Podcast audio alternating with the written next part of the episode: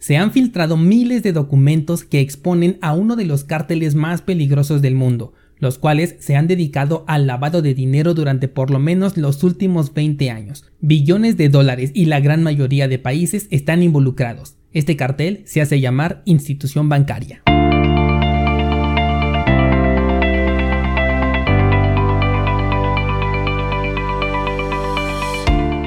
Hola, soy Daniel Vargas y esto es Bitcoin en español, un lugar donde hablamos de la tecnología más revolucionaria desde la invención del Internet. ¿Crees que estoy exagerando? Ponte cómodo y déjame ser tu guía en un camino sin retorno, el camino a la descentralización.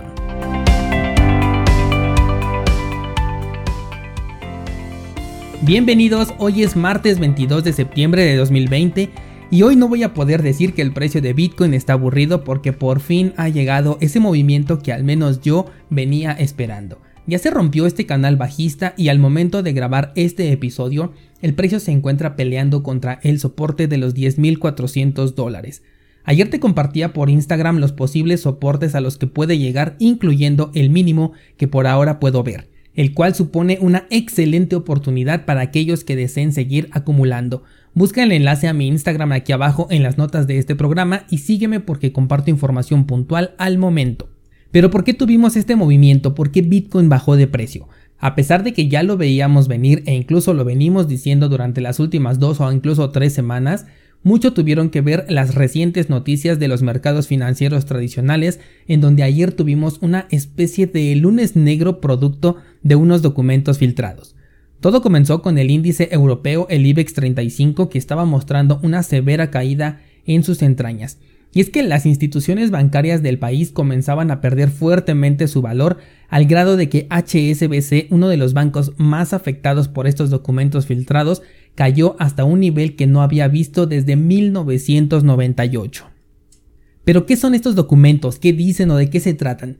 Bueno, pues los Finds and Files son reportes elaborados de actividades sospechosas en las instituciones bancarias a nivel global, los cuales arrojaron resultados para nada favorables y que pueden marcar un punto de partida para algo mucho más grande.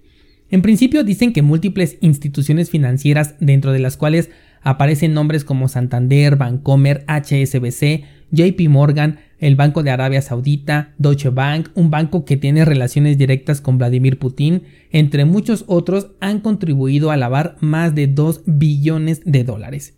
Obviamente esto hizo que prácticamente toda la bolsa cayera desde el IBEX 35 que fue el que abre más temprano, el Deutsche Bank que fue uno de los que más cayó e incluso el Nasdaq y por supuesto el SP500 también se vieron afectados.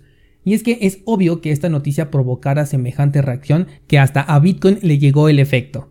Una vez más vimos lo que ocurrió en marzo de este año 2020 en donde después de la caída de los mercados tradicionales Bitcoin también tuvo su crash correspondiente, pero en esta ocasión fue un movimiento más a tiempo por lo que la correlación fue prácticamente total. Los mercados en general cayeron a causa de esta noticia y esto incluye al oro y la plata, así que no se vale ese discurso que seguro vamos a ver mañana, donde digan que Bitcoin no es una reserva de valor, que no sirve con este fin, porque se cayó junto con toda la bolsa, porque si Bitcoin no lo es, entonces nada lo es.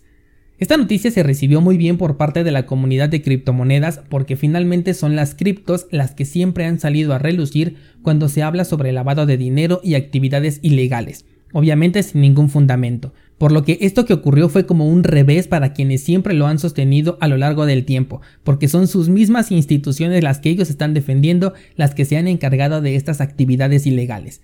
Pero ahora viene lo realmente bueno y aquí te pido que pongas mucha atención. Si tú ya me has escuchado durante varios episodios en este podcast, seguro recordarás que en varias ocasiones ya he mencionado este, este problema de los bancos y el lavado de dinero. Ya te he mencionado que solamente pagan una multa y siguen operando completamente normal, y en algunos casos algunos bancos mueren pero son absorbidos simplemente por otros para seguir haciendo exactamente lo mismo. Bueno, pues si eso lo sé yo, que solamente me enfoco en leer lo que es de dominio público y llega en su gran mayoría alterado hacia nuestras manos, eso quiere decir que esta noticia en realidad no es algo nuevo. No es algo sorprendente, no es algo que no haya ocurrido en el pasado y que simplemente como un ciclo se esté repitiendo. Pero, lo más importante, no significa que sea información realmente filtrada sobre la que no tienen ningún control. Esto no es algo que sorprenda a los gobiernos ni a los bancos centrales. Esto no es el resultado de algo, es más bien el detonante de lo que apenas viene y que por supuesto está alineado con los intereses de los gobiernos y de los bancos. En un momento muy crítico para el mundo financiero, no solamente con el tema de la crisis, sino también con el pangolín y por supuesto con las criptomonedas. Pero ¿qué estás diciendo, Daniel? Estoy diciendo que esta supuesta filtración se trata de un pretexto para con base en ello tomar acciones que les beneficien. Si esto fuera, por ejemplo, con Bitcoin, ya estarían diciendo que, prohibirían a la criptomoneda, que la van a volver ilegal, entre otras cosas. Pero ¿tú crees que veremos prohibidas a las instituciones bancarias a raíz de esto? ¿Tú crees que veremos que prohíban al dólar? Pues no, porque dirán que solamente fue el medio, pero no fue la acción. Aunque con Bitcoin no lo piensan igual, ¿verdad? Ahí sí el malo es Bitcoin y no la persona que le da un uso incorrecto. Bueno, pues esto abre las puertas a mayores regulaciones que se vendrán en el corto y mediano plazo. Decisiones que hoy en día ya están tomadas, pero solamente hace falta que se liberen poco a poco, en donde nosotros como usuarios no vamos a tener ningún beneficio, pero por supuesto que los anuncios oficiales dirán que con estas acciones ahora tendremos más seguridad y vamos a poder proteger mejor nuestro patrimonio y nuestro dinero, que como bien sabes, nunca es nuestro a menos que lo tengas en efectivo. Ah, y aquí está otra cosa, un excelente pretexto para comenzar con este discurso de el cambio de dinero físico a dinero digital, porque de esta manera el gobierno y los bancos van a poder tener un mejor control y van a poder evitar que ocurran este tipo de casos de lavado de dinero dentro de las instituciones. Obviamente lo van a enfocar como que están apretando a sus instituciones, pero en realidad están apretando a los usuarios. Algo que nosotros ya aquí en Bitcoin en español ya habíamos anticipado desde hace mucho, mucho tiempo. Ojo, no tengo pruebas para lo que estoy diciendo todavía, pero tampoco tengo ninguna duda de que así será. Y es que, por favor, si esta noticia no sorprende a aquellas personas que escuchan Bitcoin en español, simplemente no sorprende a nadie del sector bancario. Así que de ninguna manera esto es algo que está fuera del control, sino todo lo contrario. Y ahora viene todavía lo peor. Se puede abrir una carpeta de investigación al respecto de estos supuestos casos de lavado de dinero que sí son reales, pero que pueden eh, tergiversar a su conveniencia. Imagínate un escenario en donde digan que estas transacciones ilegales fueron realizadas con criptomonedas estables en conjunto con algunas casas de cambio. Ándale descentralizado, que aquí se pone más difícil la cosa, porque la gran mayoría de monedas estables basan su estabilidad en las reservas físicas de dólares dentro de cuentas bancarias, cuentas que seguramente están mencionadas en los documentos que se filtraron con este tema del lavado de dinero. Esto abre la posibilidad a que se puedan bloquear estos fondos y que ocurra otra de las cosas para la que ya nos hemos venido preparando en este podcast, y es que las monedas estables son peligrosísimas, porque si las cuentas son congeladas, su valor es cero, porque ya no existiría ese soporte para estas monedas, ya no tendrían ningún respaldo real. Por eso siempre he debatido con aquellos descentralizados que me dicen que lo mejor es congelar su dinero en criptomonedas estables para poder evadir la volatilidad de Bitcoin. Y pues resulta que nunca ha sido así, porque tu moneda estable siempre está a la merced de que las reservas no sean retenidas o consignadas. Algo que te comento en una de las clases del curso de carteras cripto es que la centralización supera a la seguridad, porque tú puedes tener tus criptomonedas eh, estables como Tether, como TrueUSD, en un lugar muy seguro como tu cartera en hardware o tu cartera en papel, pero sin la necesidad de que se tenga acceso a esas carteras, estas empresas que están detrás de esas monedas estables pueden bloquear tus fondos y de nada sirve que los tengas dentro de un Trezor, en una cartera de papel, en un Ledger, porque ahora son monedas inservibles que simplemente no puedes sacar de ahí hasta que te den una autorización. ¿Por qué? Porque no son tus monedas, son de la empresa que las está emitiendo y para ti simplemente es un préstamo. Lo mismo que cuando tienes el dinero en tu tarjeta de débito. Cursosbitcoin.com diagonal cartera para que veas la clase completa en donde hablo justamente de este tema.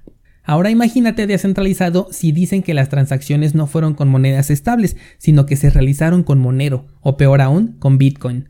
Esto puede traer un cambio de paradigma al mercado de las criptomonedas en general. Nosotros como descentralizados nos orillarían a irnos a un entorno descentralizado, lo cual en realidad nos conviene, pero la verdad es que como pocos están acostumbrados a utilizar estos servicios, sin contar a Uniswap, pueden verlo como algo negativo y que sin duda sí mancharía el nombre de Bitcoin durante un periodo de tiempo considerable.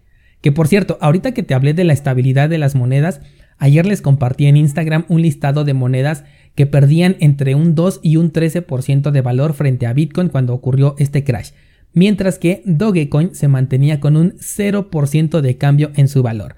Una prueba más de que Dogecoin es una de las mejores monedas estables total y realmente descentralizada. Pero bueno, ese solamente fue un paréntesis.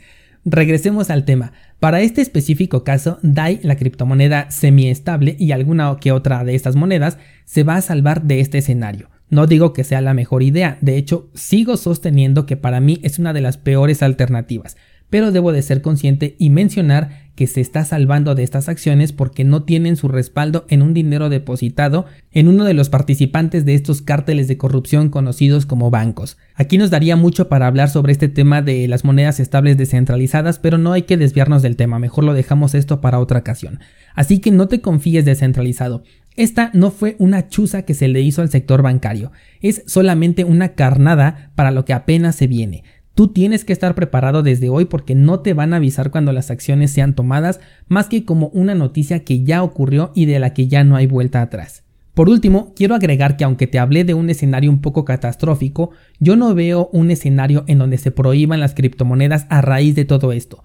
Todo lo contrario, veo una regulación, pero una regulación bastante severa en la que no puedes realizar ningún movimiento sin el debido registro y envío de documentos que respalden, por supuesto, tu identidad así como un serio control de las transacciones en la blockchain, que de hecho estaba leyendo hace rato una noticia de que la CIA había creado un nuevo departamento de investigación y blockchain está dentro de su campo de acción.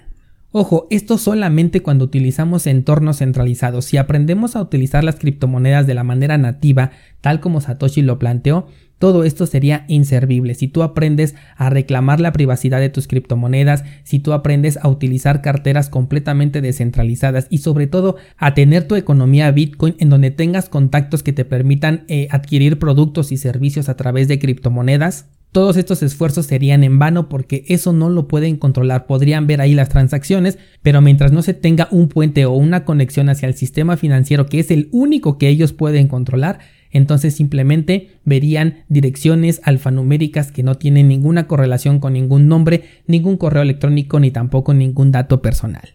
Desde hace poco más de un año he caminado hacia ese objetivo y documentado toda esta experiencia en cursosbitcoin.com, donde déjenme presumirles que esta semana alcanzamos las 200 clases publicadas, algo que la verdad me emociona mucho, pero que no sería absolutamente nada sin la confianza que ustedes han puesto en todo este proyecto. Así que háganme llegar sus comentarios o dudas a mi Instagram y mañana te espero aquí con más noticias del mundo de las criptomonedas.